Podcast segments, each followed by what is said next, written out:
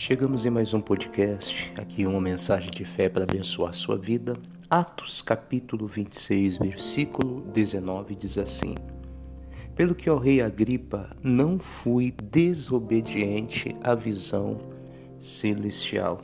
Quem está falando isso aqui foi um homem chamado Paulo, grande apóstolo Paulo, que foi levado diante das autoridades para testemunhar a respeito da sua fé, ele estava sendo acusado. Naquela época, as perseguições eram muito grandes contra as pessoas que pregavam a palavra, que se entregavam à fé.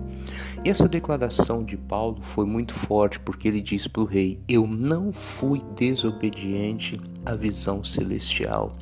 E eu quero chamar a sua atenção hoje para essa declaração. A visão celestial é diferente da época de Paulo, para hoje.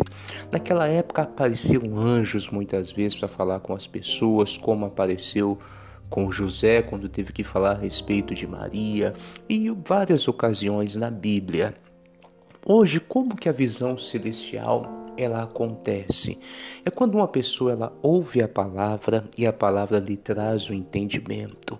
Na sua mente, no seu coração se abre uma porta, se abre um plano, uma ideia tudo aquilo pela palavra. E você precisa prestar atenção para o que a palavra de Deus tem trazido ao seu coração. Qual a visão que Deus tem te dado pela palavra? Não pode ser fora da palavra. O que é fora da palavra não vem de Deus. Tem que ser de acordo com a palavra.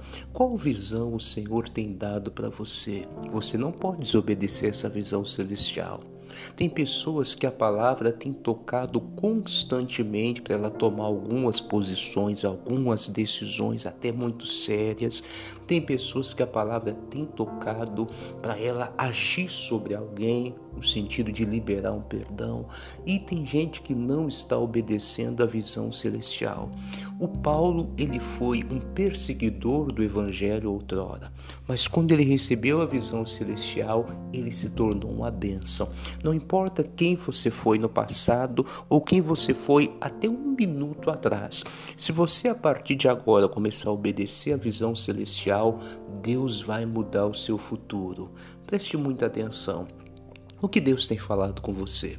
Qual a visão celestial Deus trouxe até você? Às vezes, numa conversa com uma pessoa, ela citou uma palavra, ou você ouvindo ali um louvor, algo de Deus te tocou, você precisa obedecer essa visão celestial.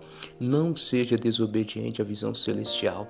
Mude hoje o seu futuro obedecendo essa visão no nome de Cristo. Um forte abraço, viu? Que Deus te abençoe no nome de Jesus.